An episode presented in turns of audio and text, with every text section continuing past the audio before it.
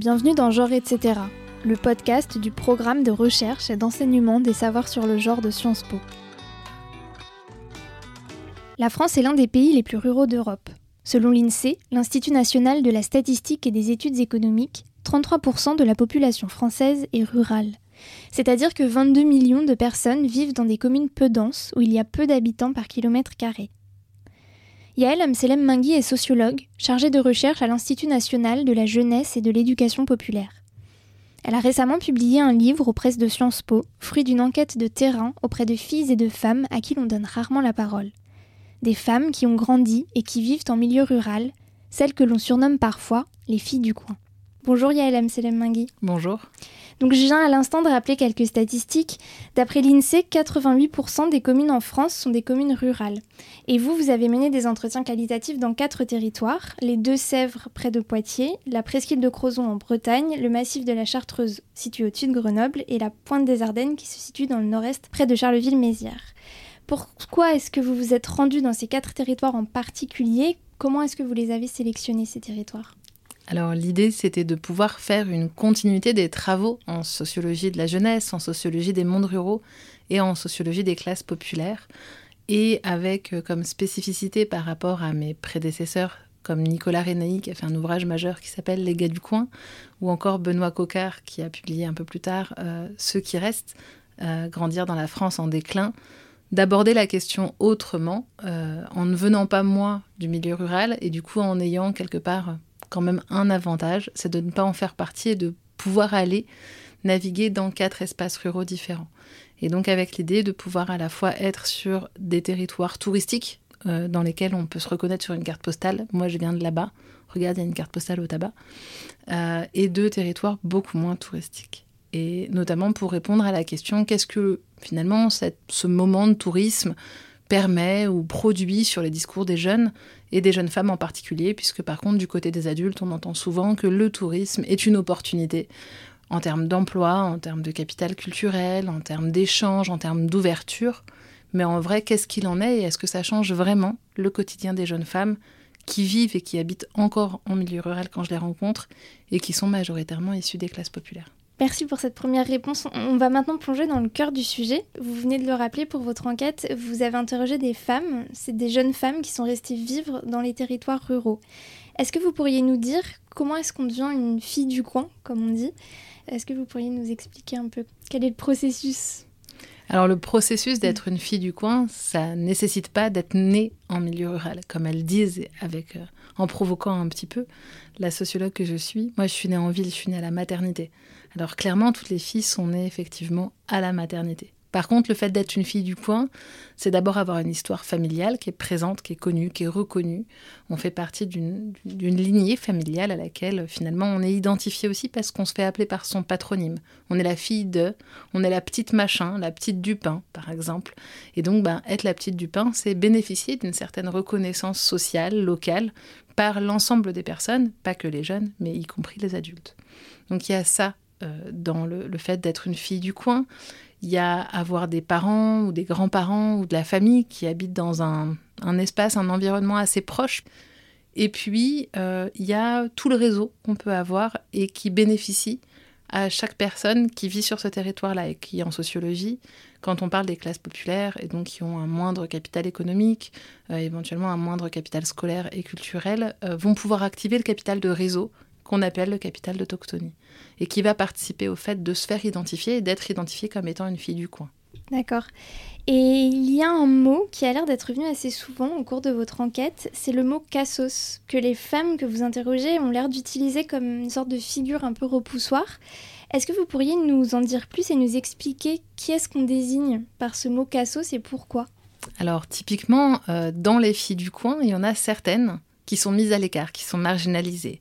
Alors les filles du coin euh, qui, sont, qui bénéficient d'une grande notoriété, qui sont très populaires, ça va être la fille ou la sœur du président du club de foot ou de l'entraîneur de basket ou la fille de la mère qui bosse euh, au supermarché et qui en même temps est dans les associations culturelles.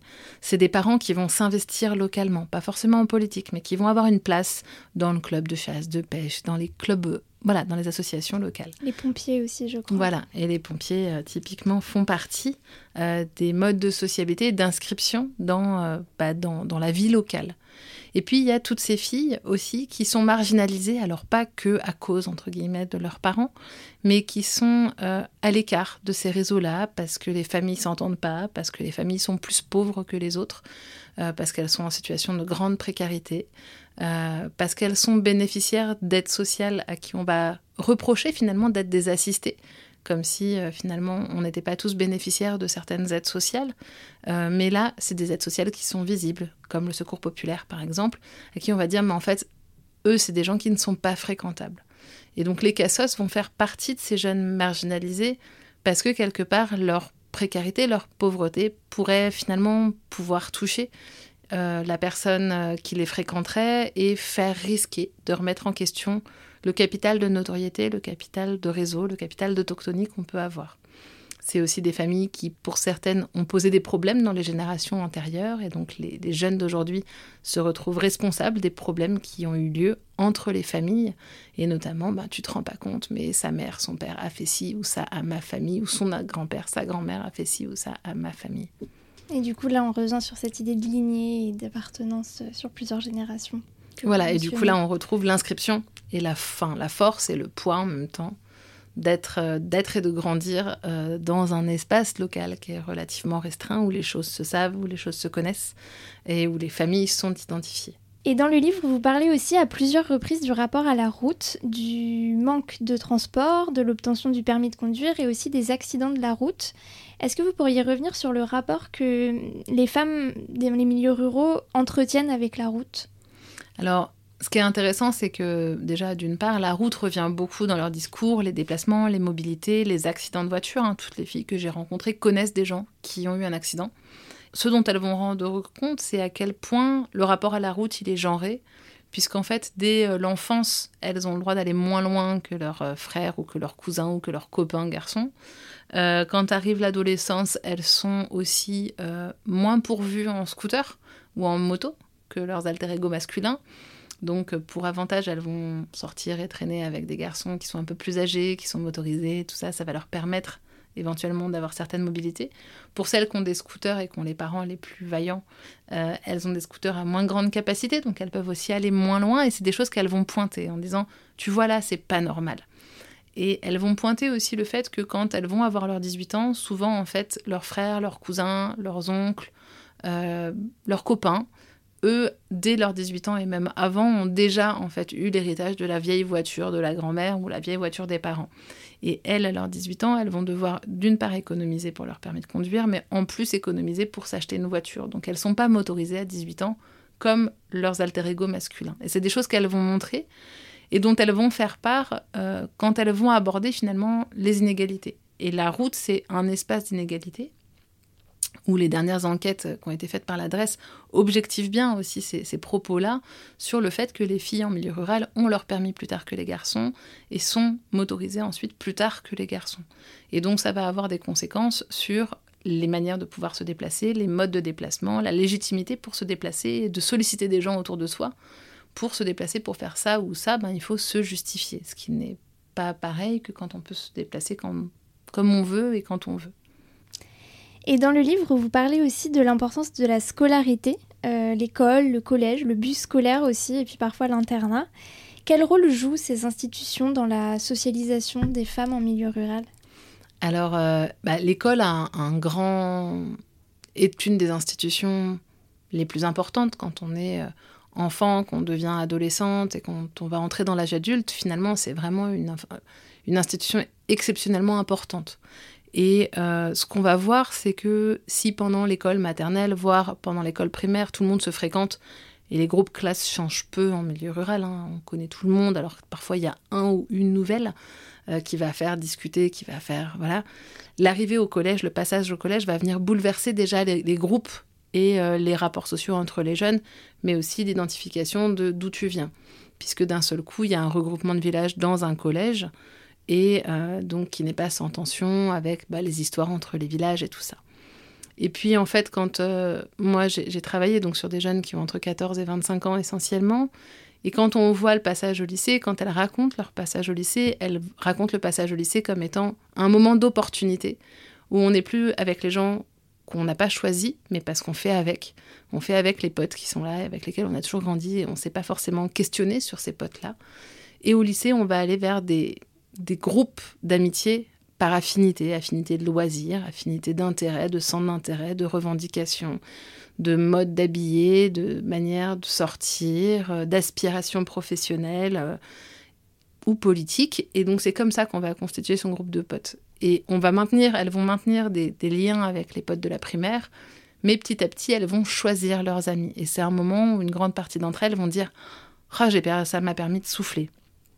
Qu'elles soient dans des établissements euh, on va dire généraux, technologiques ou professionnels, ça change pas. C'est le moment en fait où le lycée dans une plus grande ville aussi, un peu plus loin, il va brasser aussi plus d'endroits, plus de bourgs, plus de villages, plus de monde. Euh, il va permettre aussi d'accéder à certains avantages de petites villes de province avec ben, à la fois euh, les modes de consommation, mais aussi l'anonymat qui va avec, anonymat partiel, et puis qui va aussi permettre pour certaines d'entre elles d'entrer dans la phase d'internat. Et qui, contrairement à ce qu'on a tendance à dire que les filles bougeraient pas et en milieu rural elles bougeraient pas, eh ben elles décohabitent bien plus tôt finalement que les urbaines, puisqu'à 14 ans, elles vivent dans un entre-soi jeune en partageant leur chambre avec d'autres filles de leur âge qu'elles connaissaient pas euh, une semaine avant éventuellement, et avec lesquelles elles vont cohabiter, coloquer, euh, partager ben, toute leur intimité, euh, leur voilà, et construire finalement un entre-soi adolescent.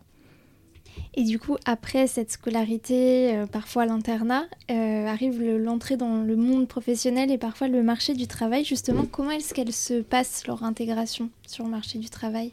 Alors, les filles que j'ai pu rencontrer euh, ont comme point commun, si on part des points communs des quatre territoires, d'avoir d'être formées et d'avoir des qualifications pour une grande partie d'entre elles. et vont devoir postuler à des emplois bien souvent moins qualifiés que ce qu'elles ont, ce pourquoi elles ont été formées.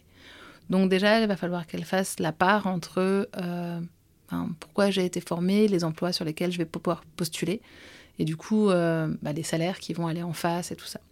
Ce qu'on voit également, c'est euh, l'importance et le, les enjeux en termes de réseau et les enjeux en termes de solidarité qui vont s'exercer sur l'accès à l'emploi. Typiquement, les filles du coin et la fille qu'à un parent qui bosse au supermarché euh, ou euh, c'est, elle vers qui on va penser pour trouver un emploi pendant l'été. Elle aura même pas besoin euh, d'envoyer son CV. On va dire ah mais c'est pas ta fille qui cherchait du boulot. Ah bah tiens il y a un poste pendant l'été qui va s'ouvrir parce qu'on renforce l'équipe.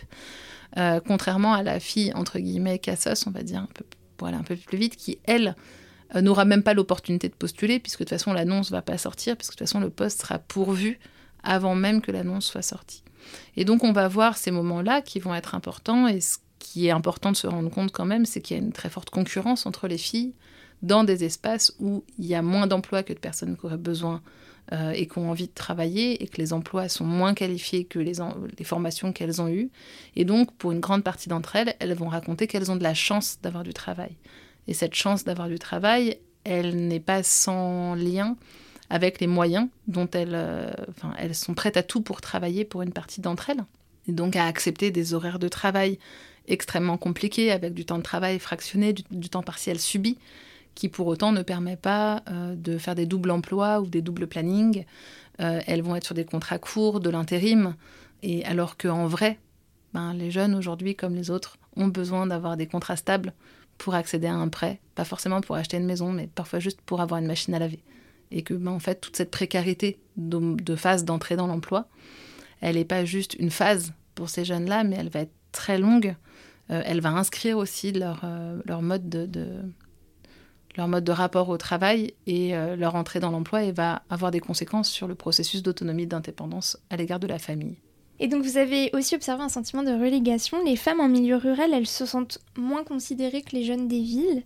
Et je me demandais pourquoi ce sentiment, il était si fort. Bah, en fait, ce que j'aurais tendance à dire, c'est que quand on leur parle de la jeunesse, euh, elles ont cette représentation sociale comme toutes les personnes aujourd'hui en France, à savoir que les jeunes vivent en ville, sont issus des classes moyennes supérieures, sont hyper connectés, n'ont aucun problème de santé, sont super bien foutus. Et elles grandissent avec cet imaginaire-là, avec cette représentation-là qui passe dans tous les masses médias, dans les séries, dans la télé, enfin voilà et que bah, par rapport à, cette représentation de la jeunesse, et notamment la jeunesse féminine, bah, il va falloir qu'elles se construisent, et elles n'en font pas partie. Et elles ne se retrouvent pas dans les discours qui sont portés sur la jeunesse, elles ne se retrouvent pas non plus quand on vient parler ou quand elles croisent des journalistes de la presse nationale qui viennent sur leur territoire. C'est essentiellement quand il y a un fait divers, un fait divers glauque, euh, et elles ne veulent pas que leur territoire soit réduit en fait à ce fait divers glauque et donc elles viennent interpeller, elles viennent dire à quel point elles sont déconsidérées, puisqu'on ne s'intéresse à nous que quand il se passe tel ou tel fait. Et, euh, objectivement, quand on regarde, effectivement, oui, elles ont vu et elles ont croisé des, journalistes de la presse nationale ou de la grande presse que à ces moments-là, en fait. Sinon, elles les voient pas. Alors c'est là où il y a la force de la presse locale, typiquement, qui, elle, assure, et les journalistes euh, locaux viennent assurer finalement euh, ben, la diffusion d'informations sur les associations locales, sur ce, que, ce, qui se passe dans les établissements scolaires, sur voilà les courses, enfin voilà tout, tout un moment de la vie quotidienne qui n'est pas couvert sinon et qui vient donner aussi une autre image. Mais encore faudrait-il qu'elles aient accès aussi à cette, à cette représentation-là de la jeunesse. Et je pense que c'est un peu en lien avec ma question euh, suivante, qui sera aussi la, dernière question. C'est la question de la déconnexion. Euh, parce qu'en fait, en, lisant le livre, j'ai vu que ces femmes, elles vous avaient aussi parlé de leur rapport à Internet et de leur rapport euh, aux réseaux sociaux. Et en fait, ça m'a semblé un peu paradoxal parce que ça avait l'impression d'être plus déconnectées, d'être plus coupées du monde que la génération de leurs parents. Malgré toutes ces nouvelles technologies, comment est-ce qu'on peut expliquer ça? Alors, je sais pas si je l'aurais compris comme ça. Ok. Euh, en fait, ce que je pense surtout, c'est que quand elles vont parler de la jeunesse, euh, elles vont se situer par rapport à une jeunesse hyper connectée, elles vont s'approprier les représentations qu'on a de, du milieu rural un peu très homogène quand on vient de la ville, à savoir la ruralité, elle aurait une seule et même définition, une zone blanche dans laquelle on capte pas. Pour autant, quand euh, je vais rencontrer les filles, elles sont quand même hyper connectées. Elles se débrouillent quand elles captent pas pour pouvoir capter. Hein. Elles vont chez les unes, chez les autres, ou trouver les espaces où on peut capter. Elles vont regarder et écouter les mêmes stars ou les mêmes musiques euh, en partie que les autres. Euh, et elles vont passer beaucoup de temps sur des plateformes pour toutes les activités manuelles de do it yourself et tout ça. Et c'est ce qu'on va voir en fait, c'est à quel point elles sont connectées, que cette connexion va se relier à leurs aspirations, à leurs loisirs, à leurs passions, à leurs activités, qui ne sont pas reconnues comme des activités professionnalisantes de leur point de vue, tandis que leurs alter ego masculins, eux, vont coder ça comme des mm. compétences professionnelles transposables. Donc euh, voilà, mais je pense que ça, ça rejoint un peu leur discours de certaines qui, quand je les ai rencontrées au début de la recherche, euh, m'ont un peu provoqué. Et je finirai peut-être par cette, cette citation-là. Euh, qui, est portée par deux filles et qui me disent euh, Ici, si tu cherches des gens, tu cherches longtemps. Tout est plus compliqué car t'es loin et t'es isolé. Ici, c'est pas trop l'image de la jeunesse d'aujourd'hui. Oui, et quand t'arrives, tu penses pas qu'il va y avoir des jeunes. Même vous, avec votre enquête, vous pensiez même pas trouver des filles pour participer. La campagne, ça fait vieux. Et en fait, c'est ce sentiment-là qu'elles ont. Et donc, c'est aussi avec ça qu'elles vont se construire et produire un discours, même si en fait, quand on en tant que sociologue, on va regarder les discours, on va écouter les discours, les représentations, mais après on va écouter les pratiques. Et dans les pratiques, on voit bien que ça tient pas. C'est-à-dire qu'elles sont connectées, elles sont euh, sur Internet, elles bénéficient des réseaux, elles maintiennent des réseaux avec les copines de la primaire, même si elles sont passées au lycée, même si elles bossent, et elles vont maintenir des univers sociaux qui vont être différents, tandis que leur mère devait passer d'un groupe à un autre, en fait, et quand elles allaient se poser en couple, leur mère s'installait chez leur conjoint, en faisant euh, pour une partie d'entre elles des ruptures avec euh, bah, leur, leur, réseau d'avant, tandis que les filles d'aujourd'hui peuvent maintenir en fait tous les réseaux actifs, même si elles se voient plus, elles continuent de s'échanger des photos, elles continuent de maintenir via les médias sociaux euh, tout un tas d'informations. Donc elles restent connectées finalement. Donc elles restent connectées pour, pour la plupart d'entre elles. Super, et merci beaucoup. Merci beaucoup à vous. Genre etc., c'est le podcast du programme de recherche et d'enseignement des savoirs sur le genre de Sciences Po. La musique est signée Lune. Vous trouverez en description un lien vers la transcription de cet épisode, ainsi que différentes références bibliographiques comme le livre de Yael Amselem Mingui, Les filles du coin, Vivre et grandir en milieu rural, publié aux presses de Sciences Po. Si vous avez aimé cet épisode, n'hésitez pas à le partager et à en parler autour de vous. Merci et à bientôt.